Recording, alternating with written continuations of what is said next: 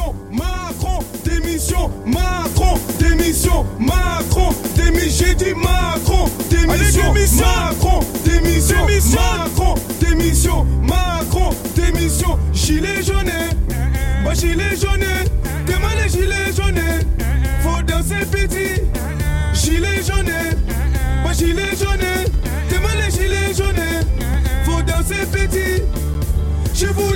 l'essence, c'est trop cher. J'ai payé les taxes, c'est trop cher. J'ai voulu mettre l'essence, c'est trop cher. J'ai payé les taxes, c'est trop cher. Faut cotiser par-ci, c'est trop cher. Faut cotiser par-là, c'est trop cher. Faut cotiser par-ci, c'est trop cher. Faut cotiser par-là. Y'en a marre, y'en a marre.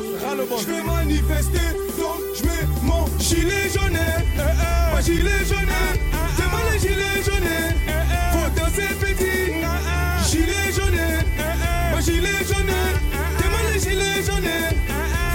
Faut danser petit. Les Français en colère, c'est pas bon. Ils bloquent les péris, c'est pas bon. Les Français en colère, c'est pas bon. Ils bloquent les péris, c'est pas bon. À cause de la manif, c'est pas bon. C'est plus Emmanuel Macron. Manuel Macron. C'est Manuel Décon. C'est Manuel Décon. Petit manifeste pour 10 centimes de gasoil en piste. Petit manifeste pour 10 centimes de gasoil en piste. Petit manifeste pour 10 centimes de gasoil en piste. Petit manifeste pour 10 centimes de gasoil en piste. Y'en a marre. Y'en a marre, y'en a marre, manifester, donc je mets mon gilet jaune. Mon gilet jaune, c'est moi le gilet jaune. Faut danser petit, gilet jaune. Mon gilet jaune, c'est moi le gilet jaune. Faut danser petit. Zombie musique. Kwame. Bright. Patrick. Cop Johnson. DJ Live Prod. Hedge. Hamza HRC.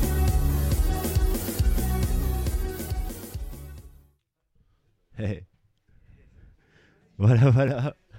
On rentre un peu dans, le, dans la période euh, vers Commercy. Donc, euh, effectivement, à Commercy, donc Commercy qui est une ville dans, dans, la Meuse, euh, où va se, réunir à peu près 50 euh, délégations de, groupes Gilets jaunes un peu partout euh, en France.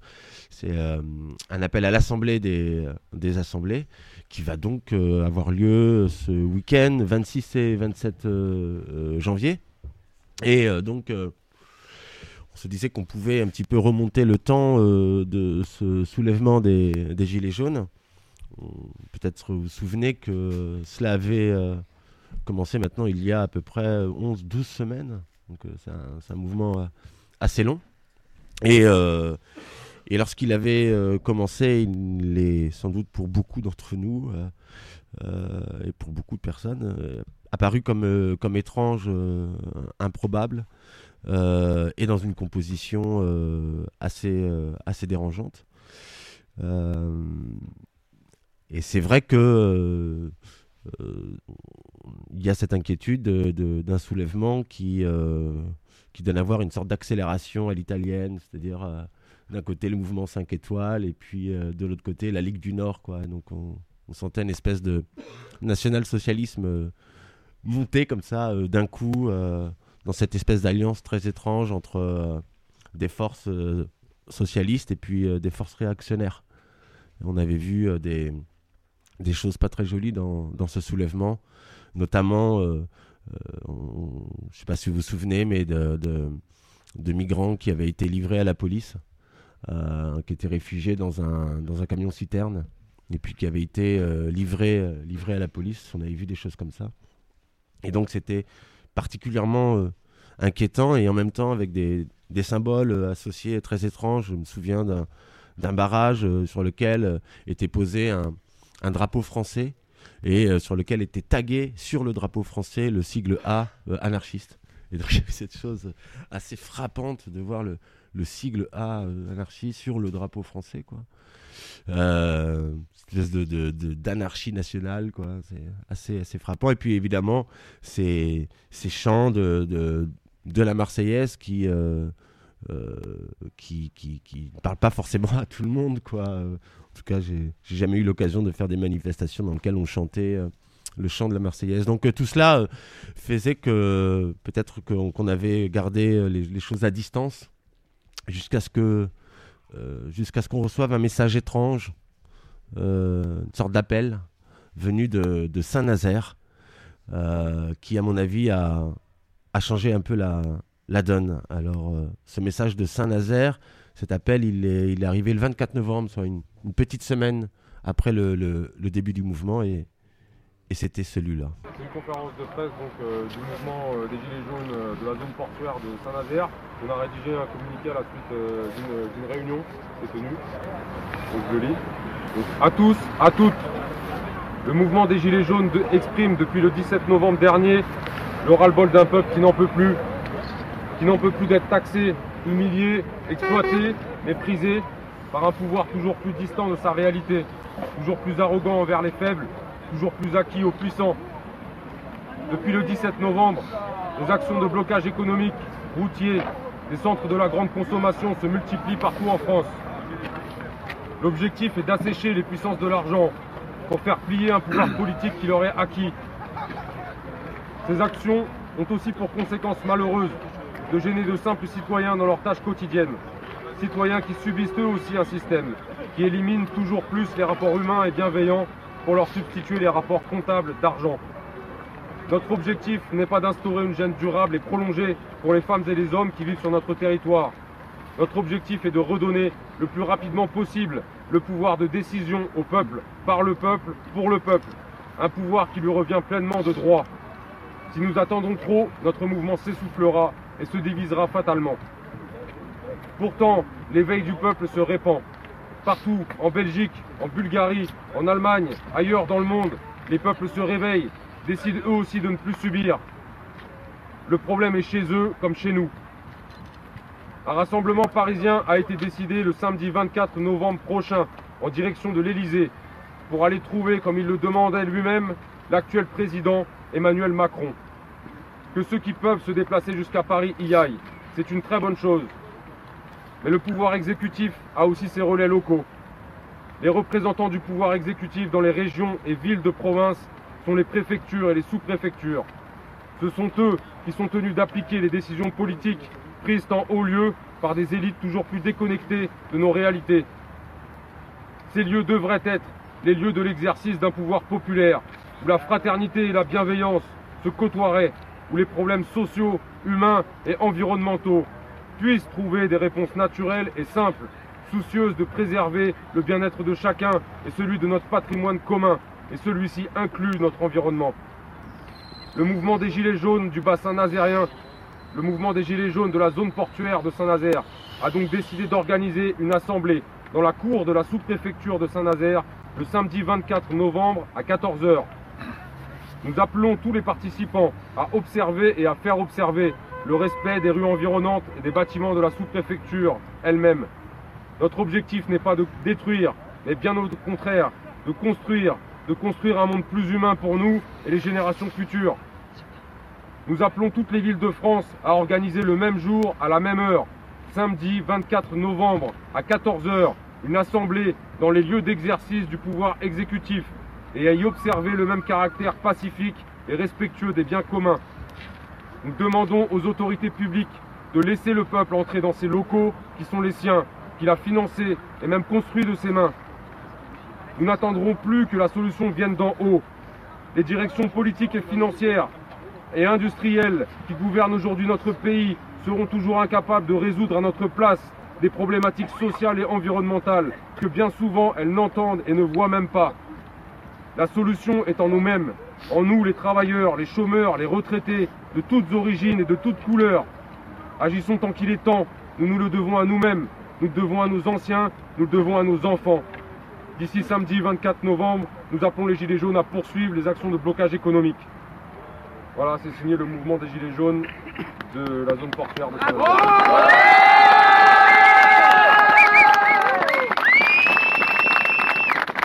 c'était le, 24 novembre. C'était le premier appel euh, lancé par euh, un groupe de Gilets jaunes. C'était pas euh, un appel individuel comme on, comme on peut le voir régulièrement sur les réseaux sociaux, notamment sur Facebook, où les gens s'interpellent, font des, ce qu'on appelle des, des lives, ils prennent la parole à tout cela qu'on peut voir évidemment la prise de parole sur, euh, sur les réseaux sociaux. Ce qui m'intéressait particulièrement là, c'est euh, les appels collectifs euh, qui, qui, ont lieu. Et ça, c'est le, le, premier appel fait avec un iPhone. voilà, on, est, c'est la nuit et, un, et, un, groupe lit ce, lit ce texte et fait un appel et on entend à la fin cet appel où, euh, bah voilà, quelles que soient les, origines, les gens de toutes les couleurs et ainsi de suite. Et donc, euh, on comprend alors que dans ce mouvement Gilets jaunes, il y a des équipes, pour le dire un peu. ouais, il y a des équipes, il y a des, des, des groupes très différents. et, et, finalement, il n'est pas aussi, aussi homogène qu'on pouvait l'imaginer. Euh, et, et, et, que donc chacun peut euh, rentrer dans, le, dans, le, dans, dans la conflictualité qui est, euh, qui est posée face, face au gouvernement, et chacun avec, avec ses, ses, choix politiques. Donc ça, c'était ce, ce, premier appel Saint-Nazaire du 24 novembre. Vous savez qu'à Saint-Nazaire, depuis maintenant, il y a la Maison du Peuple à Saint-Nazaire. Ils occupent un lieu qui est devenu la, la Maison du Peuple, qui n'a pas été évacué je crois qu'il y a eu un, procès euh, pour euh, euh, tenter de, les expulser. Et puis finalement, ils ont gagné le procès, ils ont gagné un certain délai. Et la maison du peuple de Saint-Nazaire n'est pas sans rappel avec la maison du peuple de Rennes au moment où il y avait eu l'occupation de la, enfin, un lieu qui a été occupé pendant les, manifestations contre la loi travail à Saint-Nazaire. Et hier, hier, on a on a fait un petit euh, appel téléphonique auprès de Sophie Vanish, qui est euh, historienne et qui est particulièrement historienne de, euh, la Révolution française. on a eu un échange avec elle à partir d'une première question qui était la, manière dont ce mouvement mobilisait les références de la Révolution française. Donc, la Marseillaise, évidemment, les vocables liberté, égalité, fraternité, et puis le bonnet phrygien. On a vu beaucoup des bonnets phrygiens apparaître, en fait. Et puis, surtout, le mot révolution, tout de même, euh, qui, est, euh, qui, est, qui, est, revenu euh, très en force. Ce mot qu'on avait plutôt. qu'on avait pendant un temps oublié, puis qui est revenu dans nos oreilles à partir de la Tunisie, qui est resté cantonné du côté du printemps arabe, mais qui n'avait pas vraiment de sens réel pour nos corps et nos esprits et nos oreilles ici en France, et qui, là, d'un seul coup, est relancé. Euh, je crois que j'avais eu l'occasion une fois, euh, c'était sur les Champs-Élysées, où euh, le mot révolution était scandé par, les manifestants sur les Champs-Élysées. Participer à une manif hein, dans laquelle le mot révolution est scandé, c'est pas rien quand même. c'est ça m'était en tout cas moi jamais arrivé. Je pense que ça c'est assez, assez, assez chouette. Donc du coup on a appelé Sophie Vaniche et puis on est parti de cette question-là comment elle perçoit euh, ses références à, la Révolution euh, française euh, je pense qu'il y a deux choses à, observer quand on, a des mouvements contemporains qui font usage de références historiques. C'est la, raison pour laquelle ils font usage de ces références. Alors, la, première raison, c'est que ça occupe une place monumentale dans la mémoire et que c'est en fait une référence qui permet de se donner le courage d'oser euh, être libre. Et de ce point de vue-là, je, crois que oui, il y a bien quelque chose qui euh, circule entre les temps, euh, entre toutes les, les histoires monumentales d'émancipation et le désir de trouver soi-même une position de liberté. Donc ça, c'est la première chose qui, qui fonctionne pour d'autres moments. Donc après, il faut spécifier pourquoi la Révolution française. Et de ce point de vue-là, il y a quelque chose de plus troublant parce que c'est quand même pas la référence depuis euh, longtemps. Oui. Euh, et, et, en particulier, c'est une référence qui avait été euh, absentée en 68 ou quasiment absentée. Et elle est revenue petit à petit. Et elle est revenue euh, avec des formes qui sont des formes qui sont euh, peu, peu exigeante, c'est-à-dire euh, porter des bonnets phrygiens, euh, euh avoir un, rapport à, à, la nation, enfin un certain nombre de choses qui sont parfois ambiguës. Et donc, de ce point de vue-là, il y a une ambiguïté dans l'usage de la Révolution française parce qu'on peut insister sur révolution et, que malheureusement la dimension euh, internationale et euh, universelle de la révolution, elle a été dévalorisée euh, dans tout dans toute l'histoire récente des mouvements émancipateurs.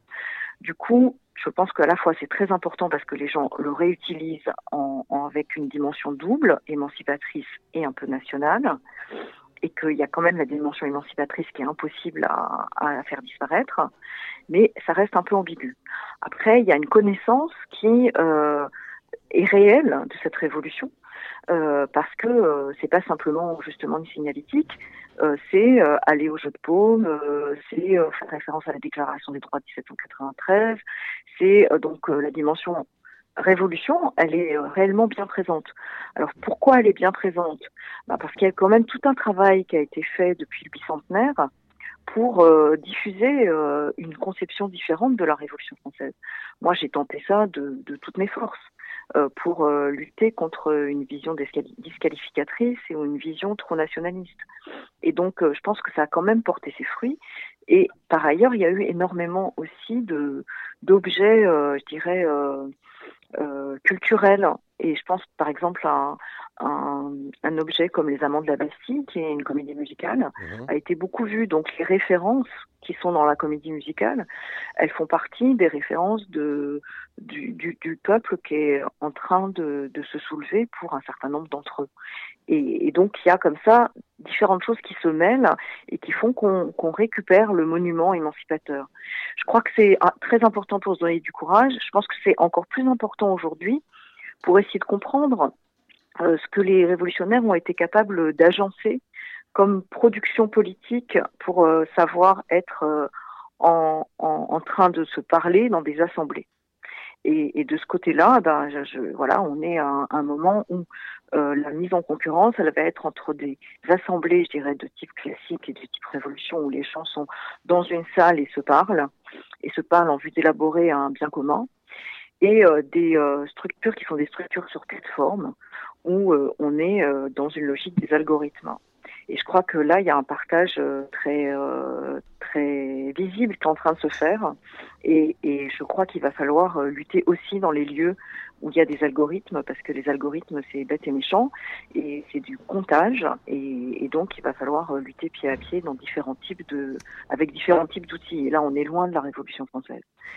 Je pense que la référence à la Révolution, il ne faut pas la fétichiser, il faut vraiment être dans le contemporain aussi et se demander quels sont les objectifs de la Révolution pour pouvoir atteindre euh, cette émancipation.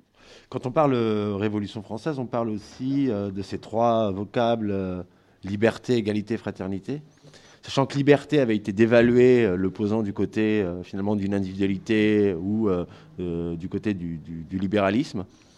égalité, c'est, pense que c'est peut-être le mot qui a le plus résisté euh, disons, euh, lorsqu'on se situe à gauche. Et, euh, et fraternité, peut-être qu'il y a eu une difficulté à l'articuler à quelque chose plus fort que la question du, frère, et sœurs humains.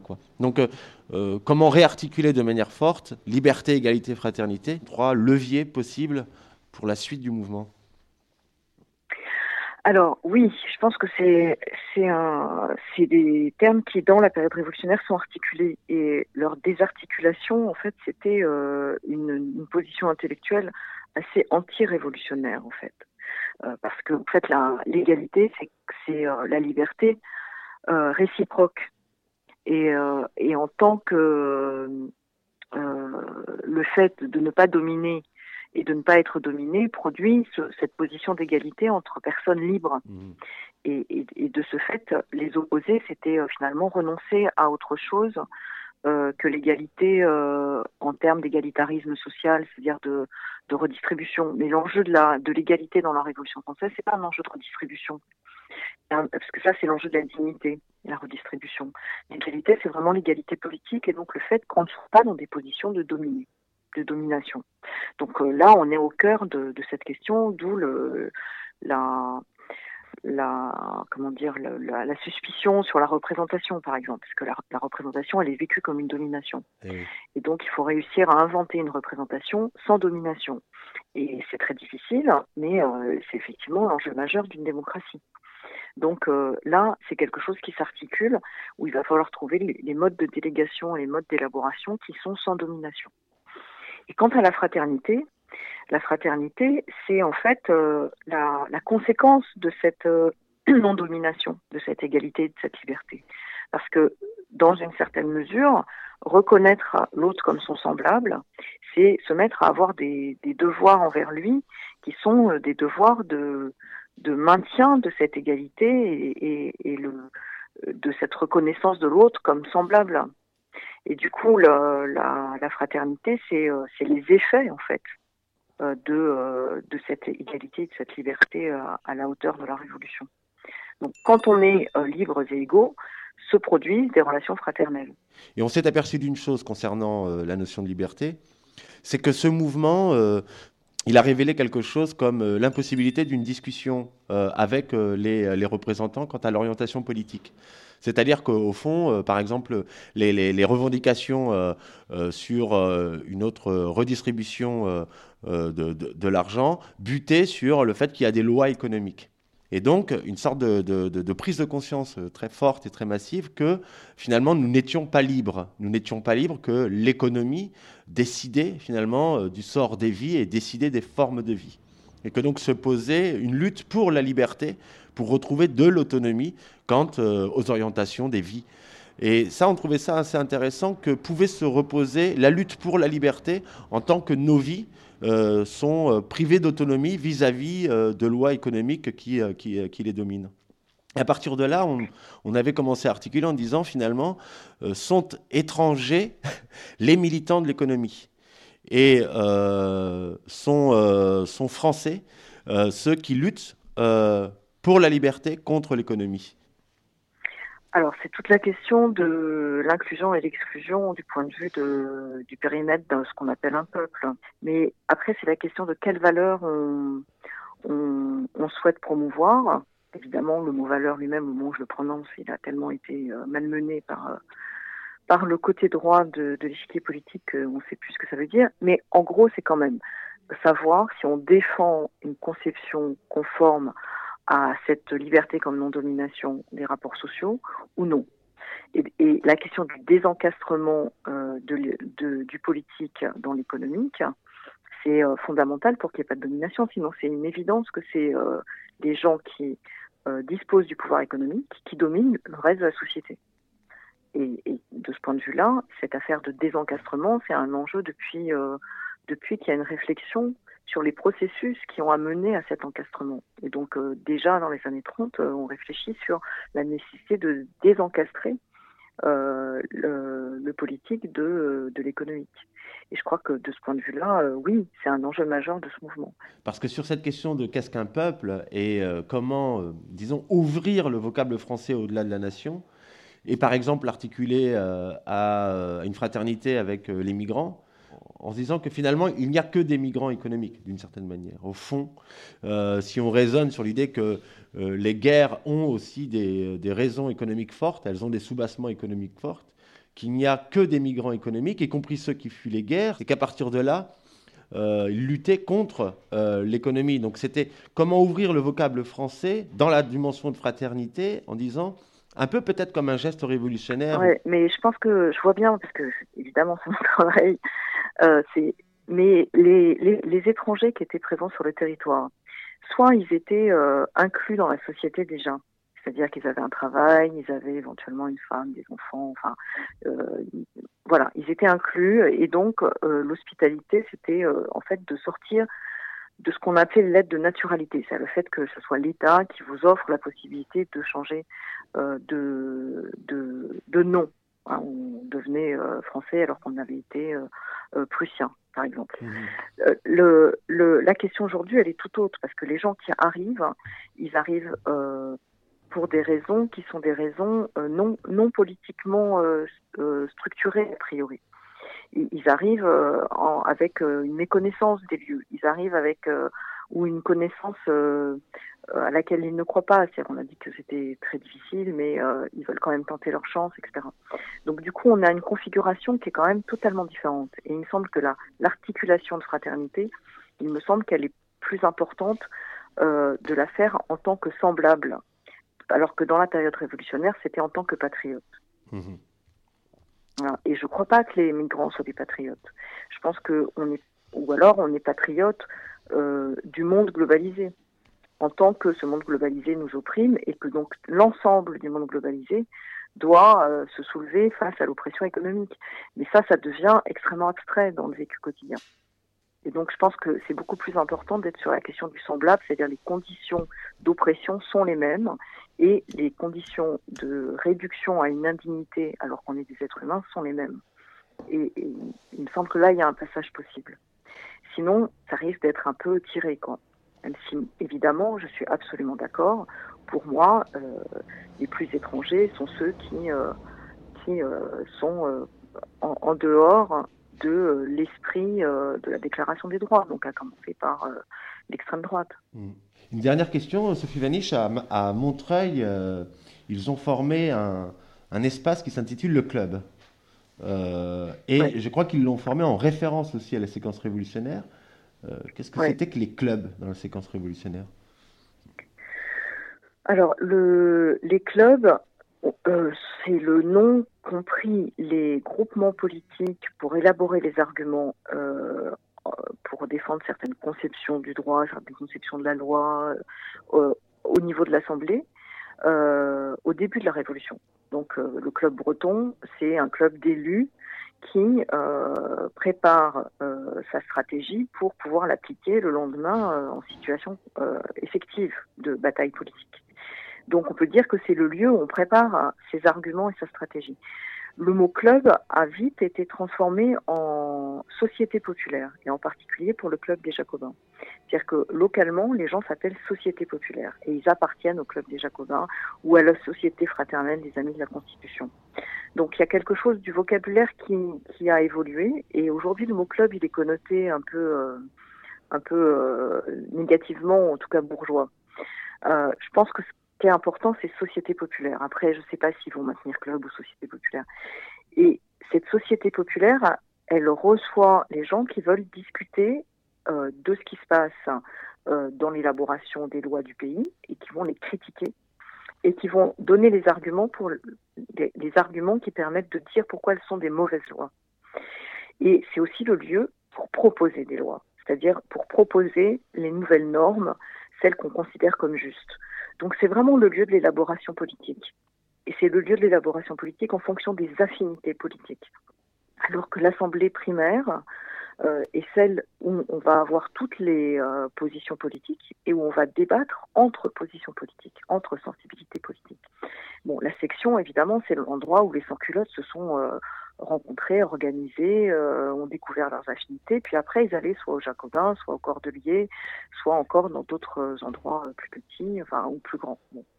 Donc il y a, des, lieux du politique hein, qui ont été euh, perdus et qu'il faut aujourd'hui réinventer. Et il me semble que c'est tout l'enjeu d'une société démocratique. Il n'y a pas simplement l'enjeu d'un RIC qui serait algorithmique au bout du compte, c'est-à-dire on compte, on compte les, les, incomptés, mais compter ne va pas euh, produire la possibilité de transformer euh, les imaginaires sociaux, alors que l'élaboration dans une assemblée, oui, ça transforme les individus qui se côtoient. Et c'est pour ça que je pense qu'il y a une vraie bataille à mener sur la légitimité des plateformes par rapport à la légitimité des assemblées. Mais que comme elle ne va pas être gagnée tout de suite, il va falloir euh, se battre dans les différents types de lieux qui sont en train de s'ouvrir. C'est-à-dire que le, le, le, RIC prend tout son sens ou sa pertinence articulé à des assemblées S'il y a un espace d'assemblée en amont et en aval, évidemment, c'est un outil, ça devient un outil, c'est comme l'élection, ça devient un outil. Mais si c'est autre chose qu'un outil et que c'est sur des plateformes que les gens votent, ça devient un outil extrêmement dangereux. Et l'enjeu aussi, c'est de, les maintenir par-delà euh, la dimension euh, très active d'un soulèvement, c'est-à-dire de les maintenir en situation ça, normale. Ça, de créer les institutions, voilà, exactement. Et, j'avoue que c'est ça qui me préoccupe, moi, en ce moment. Parce que j'essaye de suivre euh, vraiment ce qui, ce qui se passe au jour le jour. Euh, et, ce que je vois apparaître, c'est quand même euh, des endroits qui sont euh, complètement absorbés par ces logiques de plateforme. Et j'ai bon espoir que ça perdure pour des raisons qui sont justement des raisons de solidarité, de fraternité. Parce que quand les gens se soulèvent et qu'ils redécouvrent la liberté, ils redécouvrent en même temps, parce qu'ils luttent côte à côte, l'égalité, en tant qu'elle est euh, réciprocité dans, dans, cette lutte. Et du coup, ils vivent la fraternité. C'est quand même agréable. Et du coup, c'est ça qui va euh, donner envie de continuer à se retrouver pour parler de ce qui va, de ce qui ne va pas. Et que la plateforme, elle remplit pas cette fonction-là. Parce que la plateforme, c'est beaucoup plus froid, euh, on peut pas partager un sandwich, on peut pas avoir quelqu'un qui vous apporte le dessert euh, ou la bouteille de vin, ou je sais pas, enfin les choses qui se sont passées, qui sont des choses très ordinaires et en même temps très extraordinaires. Et il me semble que c'est là qu'il y a quelque chose qui se joue. Et donc ça va dépendre vraiment euh, des individus qui ont participé à ce mouvement, de savoir quelle forme ils, ils, euh, ils souhaitent garder les, les assemblées primaires, euh, qui, elles étaient, elles n'ont jamais vraiment existé sur les ronds-points parce que les ronds-points avaient des connotations de sensibilité politique. Oui. C'était déjà le cas. Donc le, pense que ce qui va se maintenir, c'est pas des assemblées primaires, c'est euh, effectivement des, assemblées politiques. Et, du coup, la plateforme ou le RIC peut prendre un autre sens qui est celui d'assemblée primaire on a affûté ses arguments, etc. Mais le problème, c'est qu'il faut quand même, euh, à un moment donné, parler à ceux qui ne partagent pas vos opinions. Sinon, on ne change rien, on fait juste une photographie. Voilà, ça c'était ce, moment avec, avec euh, Sophie, Sophie Vanish où l'enjeu justement de l'assemblée de, des assemblées de, de c'est voir comment euh, quelque chose euh, euh, d'instituant peut avoir lieu après la destitution, justement, un mouvement qui cherche à destituer, qui cherche à destituer le, pouvoir en place et les disons les organisations propres à cette à cette démocratie. Comment aussi ce mouvement peut instituer autre chose. Mais ce mouvement, il a aussi, euh, il y a aussi une autre dimension qui est la dimension de la, de la répression, euh, qui s'est euh, accélérée, amplifiée ces, ces, derniers temps. alors, les violences policières, c'est pas nouveau en France, hein, c'est un des, pays les plus violents dans, dans, dans, ce domaine en Europe. Il hein. faut rappeler que quand même c'est le, le, seul pays en Europe qui est équipé des, des, des grenades défensive. C'est euh, euh, le seul, un des seuls pays euh, qui est équipé des, des flashballs. et, et, et, donc, donc c'est pas rien, ça mutile. Il y a, y a, des milliers de des milliers de, de blessés, il y a des dizaines d'éborgnés mutilés à vie. Et puis ça s'est quand même sacrément accéléré et amplifié avec des interpellations préventives, des, arrestations arbitraires. Et, euh, puis, alors quand même, euh, grâce au travail de David Dufresne, qui est un, journaliste qui euh, s'est mis à, recenser toutes les violences policières qui pouvaient être recensées et qui fait un travail sur Twitter de signaler au ministère de l'Intérieur les, les, violences policières. Je crois qu'il est à plus de, plus de 350 signalements quand même. Et c'est que les signalements qui peuvent être prouvés, qu'il a construit à partir de témoignages et à partir de vidéos, mais évidemment tout n'est pas filmé tout le monde ne témoigne pas. Euh, il en reste pas moins que quand même cette semaine, les médias ont dû euh, s'emparer de ces questions des violences policières parce que euh, ça commençait à faire, à faire beaucoup. Et c'est vrai que ça, ça, ça, a un peu basculé la donne. Mais c'est devenu très compliqué aujourd'hui d'aller d'aller manifester. Alors on, a fait une, petite chanson aussi en, image de, en hommage pardon, de ce Christophe Détinger euh, qui est ce, boxeur qui, euh, d'une certaine manière, euh, Sophie Vanish parlait du courage, qui, d'une certaine manière, a donné aussi du courage aux manifestants et porté la question de l'autodéfense dans, dans, le, dans le mouvement face, face à la répression. C'est Christophe Détinger que nous aimons beaucoup. Il se défend, il nous défend de vous. Et puisqu'on n'oublie pas les grenades ni les coups, on vous le dit, on n'en peut plus de vous. Mieux vaut manifester, quitte à se faire ficher, quitte à se faire arrêter et juger. Mieux vaut manifester, quitte à se faire tuer. Vous l'avez dit, c'est fini entre nous. Si c'était trois fois rien, trois fois rien entre nous. Évidemment, ça ne ferait pas beaucoup. Mais toutes ces petites phrases qu'on a mis bout à bout, les jeux sont faits, rien ne va plus du tout. Mieux vaut se faire gazer que ne rien faire du tout. S'opposer à vous, c'est déjà beaucoup. Comme Christophe Détinger, que nous aimons beaucoup. On vous l'avoue, on rendra coup pour coup. Car toutes ces petites phrases qui nous viennent de vous, le saviez-vous, ça ne calme pas du tout. Nous, on ne veut plus rien, plus rien de vous. Vous faire confiance, c'est être à moitié fou.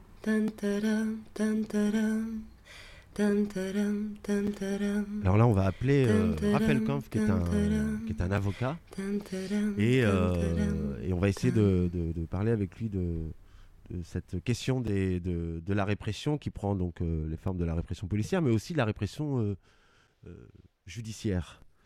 Alors, je ne sais pas si là on l'appelle, si Raphaël est avec nous.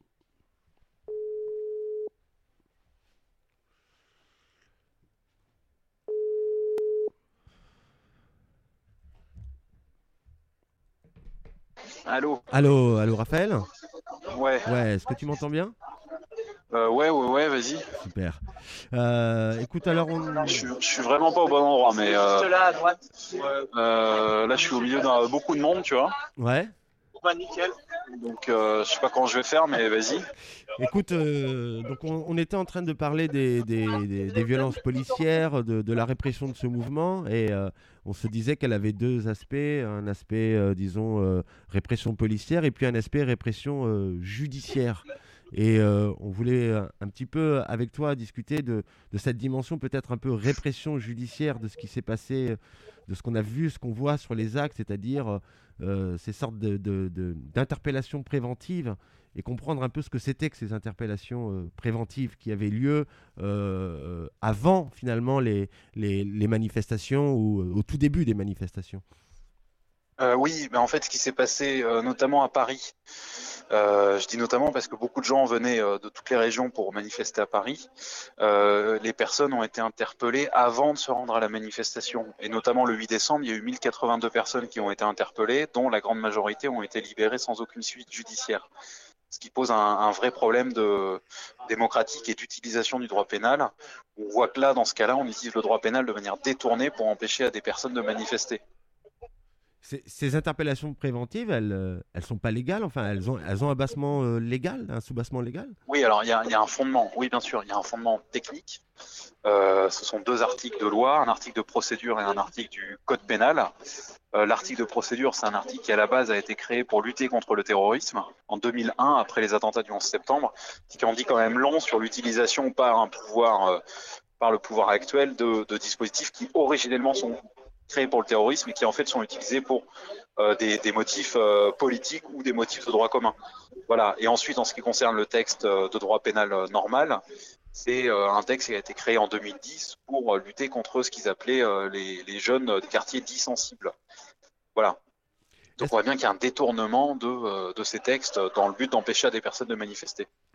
Il y a euh, le, le- Premier ministre est intervenu euh, il y a, je crois, deux semaines maintenant euh, pour annoncer qu'ils allaient mettre en place une nouvelle loi, une loi, disons, pour renforcer d'une certaine manière la, la- répression dans les, dans les manifestations. Est-ce que, est que tu as quelques éléments de cette loi qui se discutent Oui, oui. Alors cette loi à la base, elle avait été proposée par la droite très dure au Sénat, hein, Retailleau, sénateur LR. Elle a été reprise à son compte, comme vous venez de le dire, par par le Premier ministre et actuellement elle est en discussion à l'Assemblée nationale. Alors le point positif, c'est que euh, les parlementaires, y compris LREM, ont euh, détricoté la loi hier, mais, mais le point négatif, c'est qu'ils l'ont pas fait intégralement. Il reste dans la loi des interdictions administratives de manifester qui permettront au préfet et au pouvoir exécutif d'empêcher des personnes de manifester en les obligeant à pointer le jour des manifestations dans un commissariat. Et sur la base de soupçons et probablement de notes blanches rédigées par les services de renseignement, ce qui pose un véritable problème. Et c'est évidemment une mesure à laquelle euh, je suis euh, fermement opposé. Toi qui es, qui est avocat, est-ce que c'est quelque chose de déjà vu là, ce qui est en train de se passer, ou c'est inédit pour toi? Bah alors, pendant l'état d'urgence, il y avait déjà eu des tentatives d'utiliser la loi sur l'état d'urgence pour interdire à des personnes de manifester.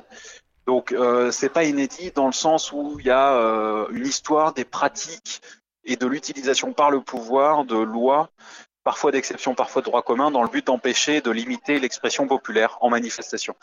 Ce qui est totalement inédit avec le mouvement des Gilets jaunes, par contre, c'est le caractère industriel dans lequel euh, se, déroulent ces interpellations préventives, avec euh, des, des, des, centaines, voire des milliers de personnes interpellées lors des manifestations, et ça, c'est inédit les violences, euh, les, violences policières, tous les témoignages euh, qui sont liés euh, aux violences policières, le travail que fait David Dufresne sur les signalements, et puis finalement le peu d'enquêtes en parallèle de les JPN. Il y a, je crois, à peu près 80 enquêtes seulement qui sont ouvertes, et puis on a un ministre de l'Intérieur qui dit je n'ai jamais vu de policiers violents. Comment faire face aux violences policières? Bah, alors déjà, il faut les, répertorier, les dénoncer, euh, dire qu'elles existent et montrer que c'est une réalité et que ça vise n'importe quel manifestant et pas ceux que le gouvernement appelle euh, des casseurs. Puis quand bien même une personne qui serait rendue auteur de, de violence au cours d'une manifestation ou de dégradation, quand bien même elle serait auteur d'une telle infraction, euh, personne ne mérite de voir son œil euh, arraché. Mais en l'état des dossiers qui nous remontent, euh, les personnes qui sont poursuivies, en général, ne sont pas arrêtées par des tirs de flashball, par exemple, et inversement, les personnes qui sont victimes de tirs de flashball ne sont pas poursuivies pour des violences. Ce qui me laisse penser que les personnes victimes de violences policières ne sont pas des auteurs d'infractions pénales. Il y a aussi quelque chose, euh, et j'en terminerai euh, là, euh, qu'on a vu des personnes arrêtées, condamnées uniquement pour avoir, par exemple, sur Internet, lancé un appel à manifestation, ou relayé un appel à manifestation, ou filmé des manifestations. Ça, ça a l'air aussi assez neuf. Euh, oui, alors moi j'ai pas eu de dossier euh, précis dans ce cas-là, donc je peux pas en dire grand-chose euh, vu que j'ai pas vu les procédures. C'est sûr que par contre le fait qu'une personne appelle à je sais pas quoi, c'est quoi C'est des appels à quoi? Parce que en fait moi j'ai pas vu ces dossiers, donc je sais pas c'est des appels à, à, quoi auxquels tu fais référence. C'est une, une, une personne d'ailleurs qui a eu six mois de, de, de, de prison ferme pour avoir relayé des, un, appel à, à, un blocage. Il s'avère qu'ensuite ah ce blocage c'est, euh, euh, il y a eu des violences qui se sont déroulées dans, dans, ce blocage, mais lui n'avait fait que relayer un appel qui existait déjà sur, sur Facebook. Mais la particularité, c'est qu'il était particulièrement actif à l'intérieur des manifestations en filmant. Et donc, ces vidéos étaient particulièrement vues. Donc, on voit qu'il a été ciblé parce qu'il était, il avait une audience d'une certaine manière. Bon, mais euh, en... je connais pas ce dossier, mais effectivement, la prise en ferme apparaît disproportionnée. Ensuite, il faudrait que je vois le dossier en question.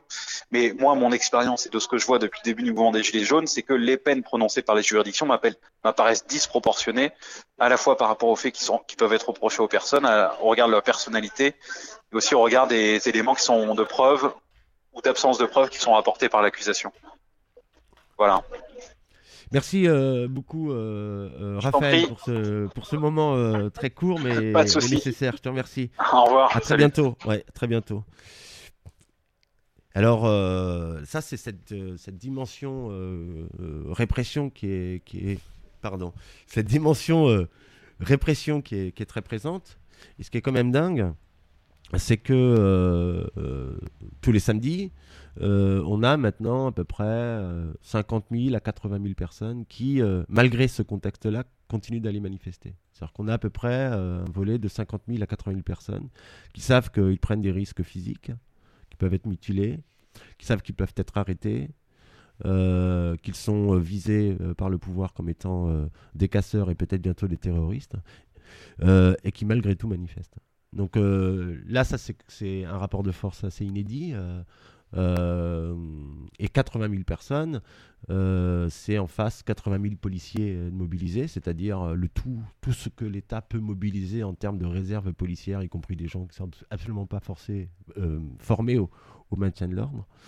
Et, euh, là, il me semble qu'il y a quelque chose euh, de nouveau qui se joue, euh, que autant de personnes sont prêtes à aller manifester, malgré le risque, d'une certaine manière, qu'engage le fait d'aller manifester. chose qu'on n'avait pas vue sur d'autres mouvements où la répression avait réussi à, éteindre le mouvement et là c'est pas du tout le c'est pas du tout le cas.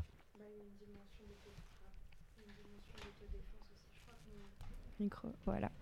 J'ai l'impression que chaque semaine, ou en tout cas, moi je vois que depuis Marseille, là où j'habite, mais j'ai l'impression qu'à chaque semaine, les gens sont mieux équipés euh, euh, en termes de protection, tu vois, avec, euh, je sais pas moi, des casquettes coquées ou des casques, des coques pour protéger les parties génitales et ainsi de suite. Et puis qu'il y a de plus en plus de médics aussi qui sont là, qu'il y a plein de formations de médics qui, nous permettent de nous former en fait et d'y aller avec.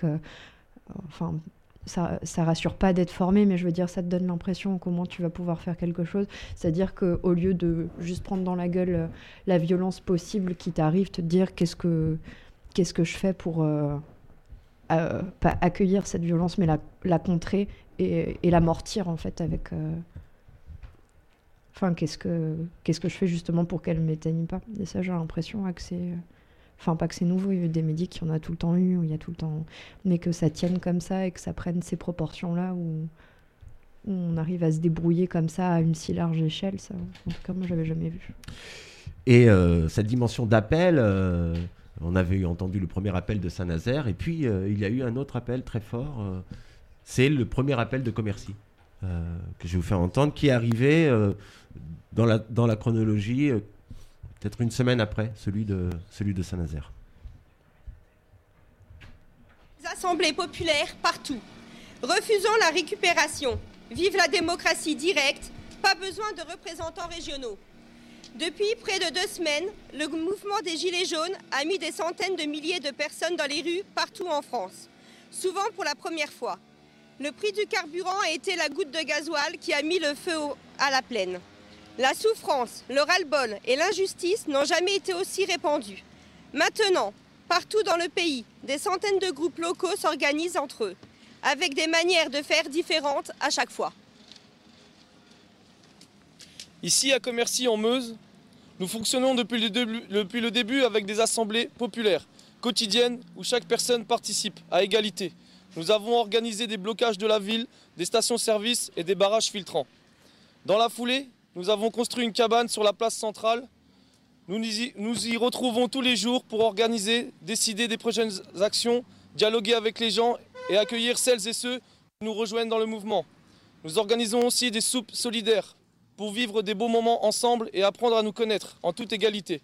Mais voilà que le gouvernement et certaines franges du mouvement nous proposent de nommer des représentants par région, c'est-à-dire quelques personnes qui deviendraient les seuls interlocuteurs du pouvoir public et résumerait notre diversité.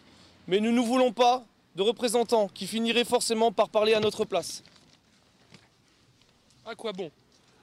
À Commercy, une délégation ponctuelle a été rencontrée, a rencontré le sous-préfet dans les grandes villes, d'autres ont rencontré directement le préfet. Ceux-ci font déjà remonter notre colère et nos revendications. Ils savent déjà qu'on est déterminé à en finir avec ce président haï, ce gouvernement détestable et le système pourri qu'il incarne. Et c'est bien ça qui fait peur au gouvernement car il sait que, s'il commence à céder sur les taxes et sur les carburants, il devra aussi reculer sur les retraites, les chômeurs, le statut de fonctionnaire et tout le reste. Il sait aussi très bien qu'il risque d'intensifier un mouvement généralisé contre le système. Ce n'est pas pour mieux comprendre notre colère et nos revendications que le gouvernement veut des représentants. C'est pour nous encadrer et nous enterrer. Comme avec les directions syndicales, ils cherchent des intermédiaires des gens avec qui il pourrait négocier, sur qui il pourra mettre la pression pour apaiser l'éruption, des gens qu'il pourra ensuite récupérer et pousser à diviser le mouvement pour l'enterrer. Mais c'est sans compter sur la force et l'intelligence de notre mouvement. C'est sans compter qu'on est bien en train de réfléchir, de s'organiser, de faire évoluer nos actions, qui leur foutent tellement la trouille et d'amplifier le mouvement. Et puis surtout, c'est sans compter qu'il y a des choses très importantes que partout le mouvement des Gilets jaunes réclame sous diverses formes, bien au-delà du pouvoir d'achat. Cette chose, c'est le pouvoir au peuple, c'est le peuple pour le peuple. C'est un système nouveau où ceux qui ne sont rien, comme ils disent avec mépris, reprennent le pouvoir sur tous ceux qui se gavent, sur les dirigeants et sur les puissances de l'argent. C'est l'égalité, c'est la justice, c'est la liberté, voilà ce que nous voulons. Et ça part de la base. Si on nomme des représentants et des porte-paroles, ça finira par nous rendre passifs. Pire, on aura vite fait de reproduire le système et fonctionner de haut en bas, comme les crapules qui nous dirigent. Ces soi-disant représentants du peuple qui s'en mettent plein des poches, qui font des lois qui nous pourrissent la vie et qui servent les intérêts des ultra-riches. Ne mettons pas le doigt dans l'engrenage de la représentation et de la récupération. Ce n'est pas le moment de confier notre parole à une petite poignée, même s'il semble honnête, qu'ils nous écoutent tous ou qu'ils n'écoutent personne. Depuis Commercy, nous appelons donc à créer partout en France des comités populaires qui fonctionnent en assemblée générale régulière, des endroits où la parole se libère, où on ose s'exprimer, s'entraîner, s'entraider. Si, si délégué il doit y avoir, c'est au niveau de chaque comité populaire local de Gilets jaunes, au plus près de la parole du peuple, avec les mandats impératifs, révocables et tournants, avec la transparence, avec la confiance. Nous appelons aussi à ce que les centaines de groupes de gilets jaunes se dotent d'une cabane comme à Commercy, ou d'une maison du peuple comme à Saint-Nazaire, bref, d'un lieu de ralliement et d'organisation. Et qu'ils se coordonnent entre eux, au niveau local et départemental, en toute égalité. C'est comme ça qu'on va gagner, parce que ça, là-haut, ils n'ont pas l'habitude de le gérer. Et ça leur fait très peur. Nous ne nous laisserons pas diriger. Nous ne nous laisserons pas diviser et récupérer non aux représentants et aux porte-paroles autoproclamés. Reprenons le pouvoir sur nos vies. Vive les Gilets jaunes dans leur diversité. Vive, le pouvoir au peuple, par le peuple et pour le peuple. Le, le, premier appel de, de Commercy et l'enjeu de ce premier appel, c'était d'échapper euh, à la tentative des porte-paroles et donc à la tentative des représentants et donc à la tentative d'une organisation euh, par logique hiérarchique et par logique représentative. Et, euh, ça, c'est la force, je crois, de ce, mouvement. C'est ce qui lui a permis de, de passer l'étape 2 d'une certaine manière. C'est d'avoir résisté à la pression euh, des pouvoirs en place en disant nommer des porte-paroles, on est, on est d'accord pour discuter, il nous faut des interlocuteurs et ainsi de suite. Et là, on a eu un mouvement qui finalement est d'une grande intelligence politique, euh, qui a réussi à échapper à cette, à cette pression-là, en disant non, pas de, pas de représentants. Et euh, ça, c'est assez intéressant, et c'est ce qui fait que, à l'opposé des représentants, c'est l'appel à des assemblées populaires. Euh, d'où l'appel de Commercy, et on a vu naître d'autres assemblées populaires, dont celle de Montreuil notamment, et donc on va euh, appeler euh, euh, Thierry, qui est un des membres de l'Assemblée populaire de Montreuil et qui, à Montreuil, ils ont répondu à l'appel de, Commercy par un autre appel à rejoindre, à rejoindre Commercy et à rejoindre la forme Assemblée populaire. On va voir si... Allô? Salut Thierry, est-ce que tu nous entends Est-ce que tu m'entends? T'entends. Ouais, super. Je t'entends un peu faiblement, mais euh, on va monter le. Là, c'est mieux là. Ouais, c'est mieux là, carrément, carrément, c'est carrément mieux. Alors euh, là, on vient d'entendre le l'appel, le premier appel de Commercy, qui est euh, l'appel à constituer des assemblées populaires. ce, premier appel qui finalement permet de, passer le cap, enfin d'éviter pardon le piège des, représentants. Euh, et vous, à, Montreuil, vous êtes aussi euh, constitué en, assemblée. Euh, vous avez aussi par ailleurs un club. On, en a parlé avec Sophie Vaniche tout à l'heure. Et, et puis, Commercy a fait un second appel, un, appel de l'Assemblée des assemblées à, ce que les délégations d'un peu partout de France se retrouvent pour, pour discuter de, de, la suite du mouvement. Alors, peut-être une première comme ça question par rapport à, à, à, Montreuil, à ce mouvement. Euh, euh, j'imagine que pour vous, euh, pour, c'est une vraie joie aussi que ce mouvement échappe à des logiques représentatives. Oui. oui, oui, c'est un, un, élément vital pour, pour la continuité, le renforcement du mouvement, qu'il soit le plus autonome possible à un niveau local. Et non seulement la continuité, mais aussi l'approfond- l'approfondissement de ce mouvement. Dès lors qu'il y a des représentants qui parlent au nom des autres, euh, je- vous entends en écho un peu. Ouais, ouais. Ah. Mais tu, nous, on t'entend bien. hein, euh. Ouais, là c'est mieux. Euh, dès lors qu'il y a des représentants qui parlent au nom des autres, euh, les gens se sentent aussi moins en capacité de, de, de réfléchir par eux-mêmes, d'agir par eux-mêmes, et, et puis les orientations sont fixées par d'autres que, que les gens eux-mêmes, et donc le mouvement, la dynamique, euh, la dynamique populaire finit par se, disons. Vous serez à Commercy euh, à, cette, euh, à cette assemblée. Qu'est-ce que, qu'est-ce que vous attendez de cette, euh, cette assemblée? Euh, Qu'est-ce qu'on attend de cette assemblée? Pour le moment, euh, on va dire que c'est assez modeste. nous, ce qu'on va y porter en termes de, d'éléments à proposer aux autres, euh, à savoir euh, un certain nombre de revendications qui ont fait l'objet d'un premier travail, euh, euh, d'un premier jet, disons, euh, qui, qui satisfont pas tout le monde, loin de là. Euh, mais c'est un premier, un premier élément. Il y a surtout les, disons, les dimensions de ce qui a été mis en place, à savoir les structures collectives, c'est-à-dire le point fixe d'une part au niveau du rond-point de Croix de Chavaux, Euh, le club, euh, qui est un lieu, euh, donc bah, vous en avez parlé un petit peu, qui est un lieu de, d'élaboration euh, qu'on souhaite le plus intense possible et le plus large possible euh, sur les questions du présent, mais en les rapportant à des à des savoirs historiques, philosophiques si possible, sur les questions brûlantes du présent, sur le rapport à la violence, sur euh, la place des femmes, sur euh, le rapport entre Français et étrangers, sur euh, euh, la place de, de enfin, qu'est-ce que ça peut être une économie euh, politique euh, populaire euh, contre l'économie, euh, contre l'économie capitaliste, euh, etc., etc.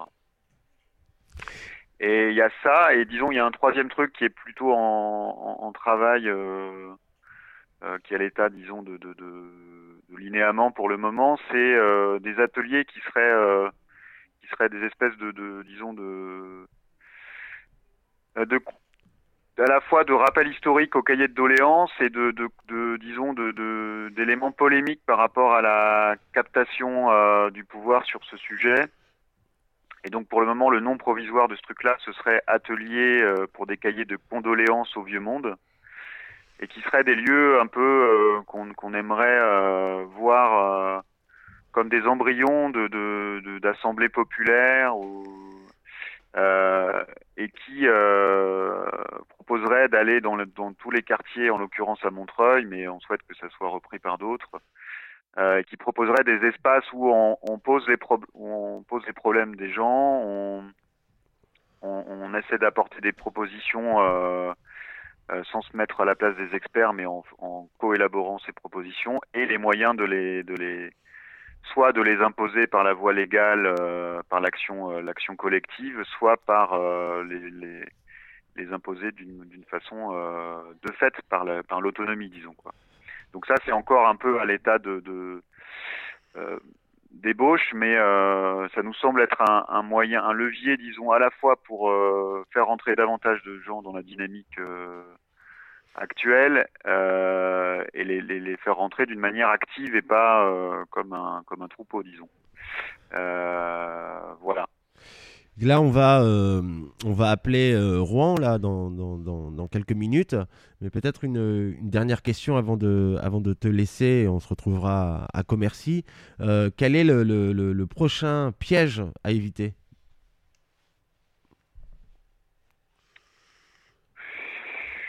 Euh, ben, je pense que cette question de la représentation, elle est. je dirais qu'il y y a deux, pièges, quoi, disons, euh, qui sont un peu coextensifs euh, ou disons étroitement imbriqués, quoi. Disons, il y a une logique égalitaire qui est à l'œuvre, qui est qui est celle des ronds-points, qui est celle des gens qui discutent et qui réfléchissent sur comment la société pourrait être organisée autrement et qui le mettent en œuvre d'une façon d'une façon euh, immédiate, disons quoi. Il y a l'accueil des migrants par les migrants de d'assemblées gilets jaunes à Caen notamment. Il y a cette, cette, façon dont le mouvement SM partout aux quatre coins du globe et donc ça permet de de se dégager de, de, de bon bah de d'espace un peu trop franco-français et je dirais que euh, du coup, le, le, le, les deux écueils qui me semblent intrinsèquement liés, c'est le, c'est une autre logique euh, inégalitaire qui est, qui est forcément toujours un peu présente euh, déjà, mais qu'il faut le, le, réduire le plus possible. C'est une logique identitaire qui consiste à se replier soit du côté de la nation, soit du côté de, j'ai envie de dire aussi du côté de son groupuscule, quoi. quelle que soit sa, sa sa radicalité politique euh, supposée et, euh, et une logique euh, inégalitaire. L'autre dimension, c'est effectivement la, la représentation qui, qui donnerait au gouvernement des, des interlocuteurs plus ou moins domestiqués et qui, dirais-je, je dirais, confisquerait aux uns et aux autres et à tous euh, la capacité de peser sur le cours des choses. Euh, et ça, c'est un élément décisif. On va appeler euh, François Boulot de, Rouen et puis j'espère qu'on pourra avoir Clément de Caen qui nous raconte cette assemblée générale qui a eu lieu dans un squat de, migrants. Merci Thierry et à, tout bientôt. À bientôt. Alors effectivement à Caen, euh, l'Assemblée générale, euh, euh, une des assemblées générales s'était tenue dans un, dans un squat de, de migrants. Alors là, je, vais appeler, si j'arrive à utiliser ce, téléphone. j'arrive pas à utiliser ce téléphone. Voilà, donc j'appelle donc notre ami. J'espère que je je vais pas vous donner le numéro de téléphone toujours tendance à, à parler les chiffres. Euh. Et en ce moment, il y a un appel à la grève générale qui est lancé. Une grève générale illimitée à partir du 5 février. Et qui... Euh, allô, euh, François? Oui. Oui, bonjour François. tu es sur Radio Adoc. on vient d'avoir Montreuil au téléphone. On a eu Raphaël Kampf, qui est un, qui est un avocat, euh, qui nous a parlé un petit peu de la, de la répression euh, en cours. On a eu euh, Montreuil, qui nous, qui nous a un peu parlé de, de ce qu'ils attendaient de l'Assemblée des Assemblées à, Commercy, des, des, pièges à éviter. Et avec toi, on aimerait peut-être un peu parler de, de, cet appel à la grève illimitée à partir du 5 février, parce que c'est quand même assez inédit que ce soit un mouvement non syndical qui appelle à la grève générale illimitée. Oui, tout à fait et ça ne se construit euh, parce que je me souviens quand même qu'au début, euh, que cette question-là de, pas de parti politique englobait aussi, ou dans certains groupes, englobait le pas de syndicat. Euh, c'est-à-dire d'une méfiance vis-à-vis des syndicats, comme méfiance aussi vis-à-vis des partis. est-ce que cet appel à la grève générale, c'est un appel aux syndicats, ou est-ce que c'est la construction d'une grève générale sans syndicat bah, c'est la construction d'une grève générale euh, à partir du 5 février parce que euh, la CGT a appelé à cette journée le, le, 5 février, mais nous nous disons clairement, les Gilets jaunes, que la grève générale doit être illimitée, parce que c'est la seule manière euh, de se faire enfin entendre du pouvoir exécutif. Et la chose importante à savoir, c'est qu'en réalité, pour ce qui concerne les salariés de droit privé, ils peuvent se mettre en grève en dehors des appels à la grève des syndicats. Si bien que si les syndicats veulent se joindre à nous et, à l'idée de cette grève générale illimitée, eh bien, nous l'accueillerons favorablement. Mais s'ils ne le font pas, euh, nous ferons sans eux. À Rouen, comment vous êtes, euh, vous êtes organisé? Vous avez, euh, il y a des lieux d'occupation, des points de blocage, des assemblées générales? Alors, il y a plusieurs choses. il y a eu évidemment les ronds-points pendant un certain temps, mais il est vrai qu'il y a un certain nombre de, de ronds-points qui ont été délogés systématiquement par les ordres qui étaient donnés par le pouvoir exécutif aux forces de l'ordre. Euh, vous avez des, des, assemblées citoyennes effectivement qui, euh, qui s'organisent.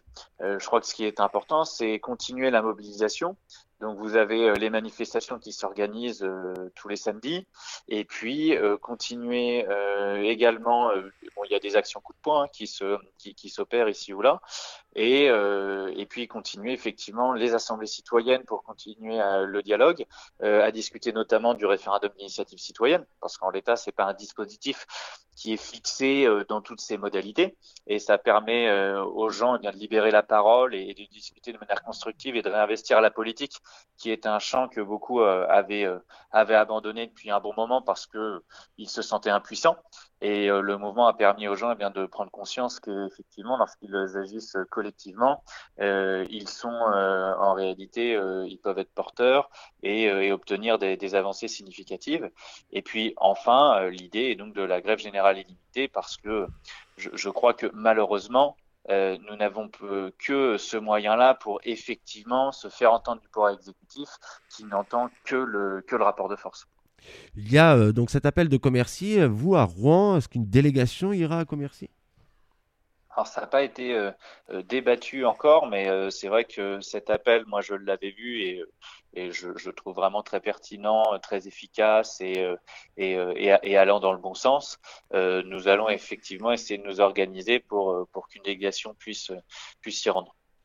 À côté de Rouen, il y a Caen. On va avoir euh, Clément au téléphone tout à l'heure. Et euh, la particularité, enfin moi ce qui m'avait frappé, c'est une assemblée générale qui s'était tenue dans un squat de migrants et qui euh, aussi portait le, le, mouvement vers un détachement de la question de la révolution nationale, quoi, d'une certaine manière.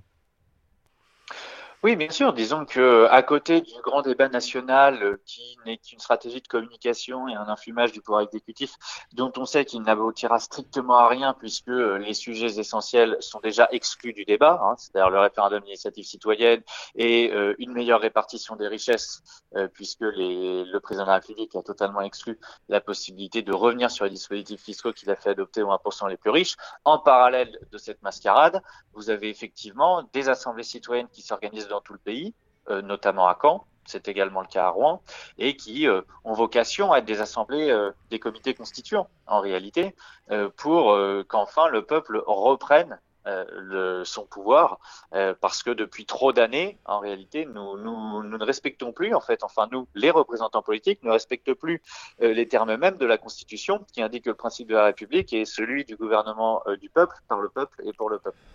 Parce que, euh, et pour terminer là, c'est que dans le débat national, il me semble que dans la lettre de, de, Macron, mais aussi dans, son, dans une de ses interventions, euh, il, il, avait tenté de, de, il a tenté de faire revenir l'identité nationale, la question de l'immigration, comme étant un des enjeux de, ce, de, de ce mouvement, et donc d'une certaine manière de tenter de de séparer euh, le mouvement de ceux qui, euh, à juste raison d'ailleurs, euh, se méfient d'un retour de, débat de, l'identité nationale.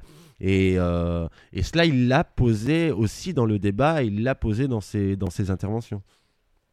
Oui, mais ça s'inscrit tout à fait dans ce que je vous décrivais, c'est-à-dire c'est un enfumage, une stratégie de communication, et euh, dans ce cadre-là, il tente une diversion en intégrant euh, le thème de l'immigration à ce grand débat national, euh, qui, pour ce qui concerne à Rouen, n'a jamais été évoqué sur les ronds-points. Le, le, sujet est celui de l'injustice fiscale et sociale, d'une répartition des richesses qui soit justifiée, qui soit basée sur le mérite. Aujourd'hui, vous ne pouvez pas justifier qu'il y ait des personnes qui gagnent un million ou dix millions par mois. Euh, ça, ça, n'est pas acceptable, ça n'est pas supportable quand vous avez par ailleurs autant de misère, vous avez 140 000 SDF dans la cinquième puissance économique du monde, vous avez 9 millions de gens qui vivent avec euh, moins de 1000 euros par mois, donc sous le seuil euh, de pauvreté. tout ça n'est pas acceptable, tout simplement. on arrive un peu à la fin de, cette heure, donc on va passer un dernier coup de fil à, Clément, histoire de, faire ce, ce, petit tour, et on va donc appeler, Rouen, appeler Caen pardon. Euh, merci euh, François pour, euh, pour ce petit coup téléphonique et on appelle dans la foulée donc notre ami de Caen. Et d'ailleurs, Caen me disait, enfin Clément me disait qu'il connaissait un peu de groupe Gilets jaunes ici à Angoulême que nous n'avons pas encore eu le temps de, de rencontrer. Euh, ici, quand même, euh, dans la Charente, euh, c'est l'affaire de, de, de- du moment où euh, on a simulé la décapitation de, de Macron. Et... Allô, Clément Oui. Oui, bonjour Clément, tu es sur Radio Haddock, une radio à Angoulême.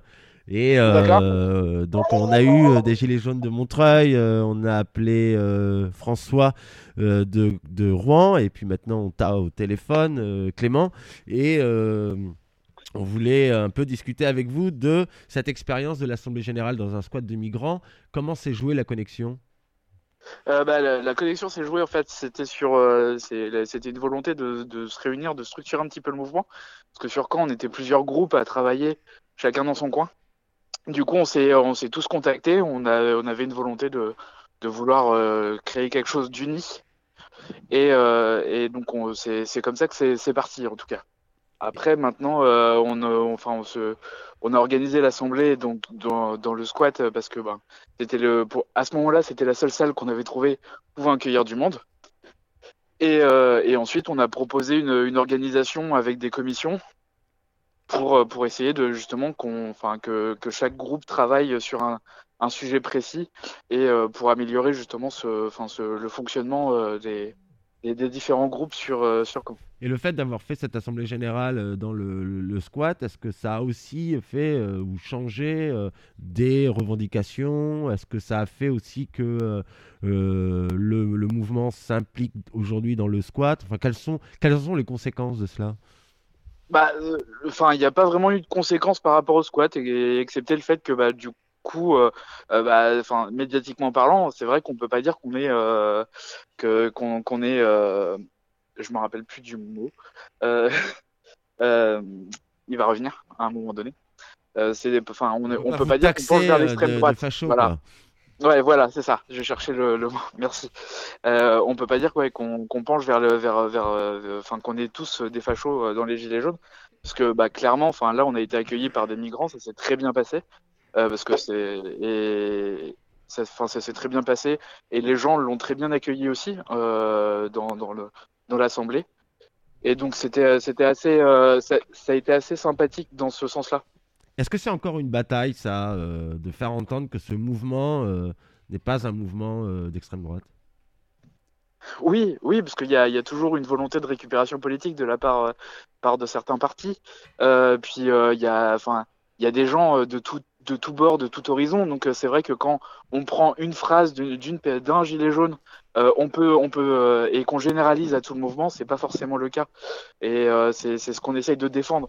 C'est pas forcément qu'on penche, enfin, on essaye de défendre justement ce sujet-là, comme quoi on ne penche pas non plus vers l'extrême gauche ou l'extrême droite. Enfin, on est, on est de tout bord et de tout horizon. Et nous, notre volonté, c'est vraiment faire entendre nos revendications et pas celles d'un parti politique à proprement parler. Parce que moi, j'ai quand même l'impression, encore que, par exemple, le plein euh, des, euh, des gens mobilisés sur la loi travail, euh, des gens mobilisés sur les différents mouvements qui ont précédé ces dernières années, que le compte n'y est pas, quoi, qu'il manque, qu'il manque encore du monde dans, dans ce mouvement, dont notamment une partie de la gauche qui, à mon avis, j'ai le sentiment qu'elle continue d'être méfiante vis-à-vis de, de, de- de ce soulèvement. Après, il nous manque du monde. On a du soutien, enfin, d'après les sondages, hein, on a du soutien quand même euh, d'une grosse partie de la population française. Euh, il nous manque du monde dans la rue. Après, ça peut être sur plusieurs critères. Il y en a qui peuvent ne pas se reconnaître sur les différentes actions qui sont menées, euh, d'autres qui euh, ne cautionnent pas du tout la violence euh, qu'il peut y avoir le samedi, par exemple, en marge des manifestations. Euh, et, euh, puis il y a aussi le froid, le- qui, qui, qui, euh, qui impacte énormément. Euh, les, les gens ne- n'osent pas, n'osent pas aller euh, dans la rue euh, par, par peur du froid.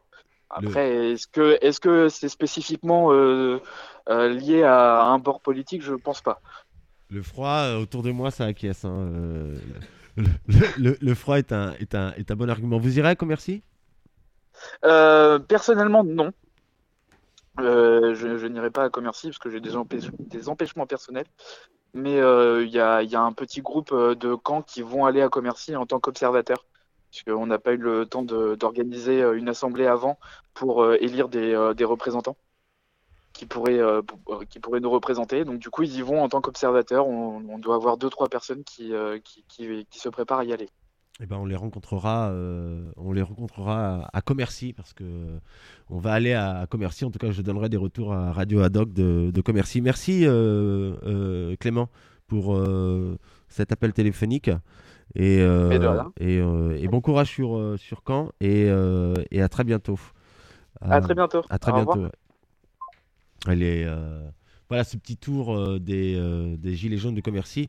J'appellerai euh, plus tard Samuel Hayat, qui est un qui est un sociologue qui a donné à lire des textes vraiment très intéressants sur le site de lundi matin. Et, et je l'appellerai plus tard et on, le donnera à entendre un autre moment sur la radio. Alors, une petite chansonnette pour terminer. C'est parti. Les Macron, les Macron, ça bouffe notre pognon. Plus ça devient riche, plus ça devient con, les voleurs de Macron. Profiteurs des retraités, des petits salariés. Ils nous piquent tous nos sous comme l'oncle Picsou.